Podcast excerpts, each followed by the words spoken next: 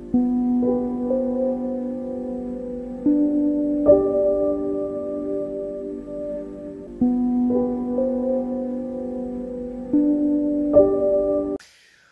pessoal. Vamos começar a segunda aula do módulo de pensamento crítico. E a aula de hoje ela vai se destinar a focalizar na questão dos capítulos, como é que eles devem ser construídos. É, e como toda, em todas as outras, né, também ela se, se propõe a fazer uma conceitualização desse que é o, digamos assim, o filé né, de todo projeto científico, toda tese, toda dissertação e todo projeto monográfico também. O que, que é, na verdade, um capítulo?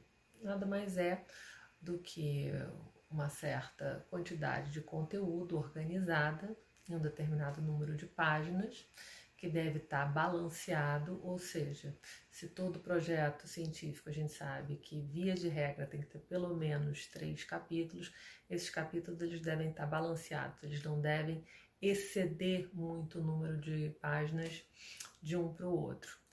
Esses capítulos eles também seguem uma certa lógica e organicidade. Qual seria ela? Um certo desenho metodológico que é o desenho do funil.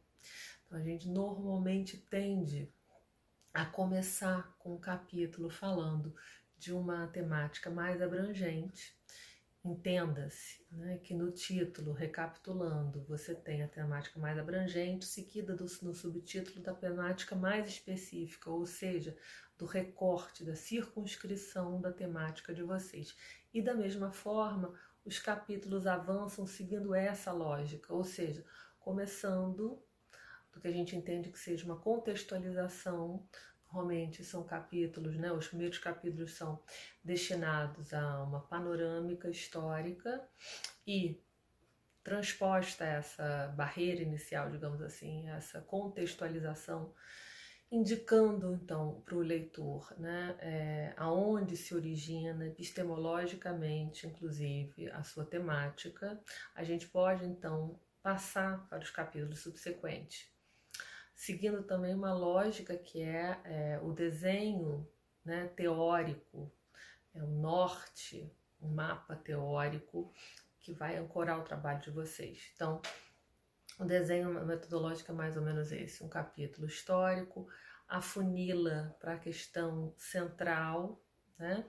É, teórica e normalmente no terceiro capítulo, ou seja, questão teórica central no segundo e no terceiro capítulo, finalmente a gente chega ao objeto, ao é, campo especificamente, ou seja, o filé, aquilo que vocês efetivamente se propõem a trabalhar ou trazer algum tipo de inovação naquele estudo. É importante abrir uma ressalva aqui que inovação de fato é, é um tipo de exigência que só é cobrada nas teses de doutorado.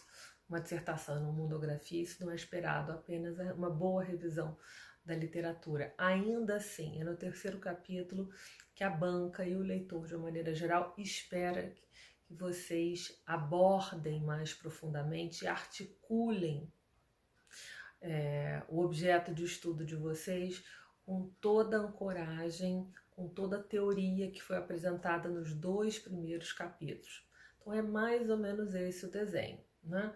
O capítulo ele deve ter uma certa racionalidade, uma lógica, apresentar dentro daquela subtemática que já está descrita no sumário comentado, é, os autores né, fundamentais, é, os estudos seminais que abordam é, aquela subtemática é, e é esperado, então, que os capítulos avancem de, na medida, na forma de uma articulação, de uma costura.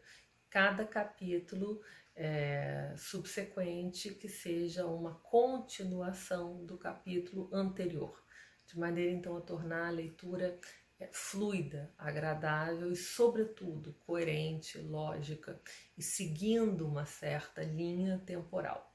Bom, basicamente era isso, né? Essa é a função é, dos capítulos. Eles devem, então, é, por essa razão, devem estar balanceados, ter mais ou menos o mesmo número de páginas, para que não haja nenhuma descompensação, nenhum desequilíbrio. Ou seja, que vocês apresentem uma sustentação teórica bastante é, robusta e sólida em uma determinada subtemática, ou seja, um determinado é, capítulo, e que fique aquém e que fique é, muito incipiente em um outro determinado capítulo, ou seja, que é, não haja esse desequilíbrio entre as subtemáticas que vão compor de uma maneira geral o tema da sua monografia. Por essa razão, é claro, né, que é necessária orientação metodológica é, e o olhar, né, digamos assim, estrangeiro do orientador, ou seja, que não é o do próprio autor, em tese, deveria é, funcionar nesse sentido, identificar se há algum tipo de desbalanceamento, alguma temática que está sendo, é, de alguma forma, é, ganhando um vulto maior, uma importância maior, ainda que toda tese tenha uma tônica né, central. É, importante ter esse olhar crítico no sentido de identificar se há algum tipo de negligência que está sendo feita ou também, obviamente, né, se tem algum tipo de é, temática que não está sendo abordada, mas que foi descrita, né, que está contemplada ali no sumário comentado. Então, esse trabalho de revisão é o trabalho é, do orientador, é, para que então a, a, tese ela tenha esse equilíbrio, né, a tese, o projeto científico e monográfico. Bom, acho que era mais ou menos isso é, que eu julgava importante nesse vídeo aqui de apresentação da segunda aula desse módulo.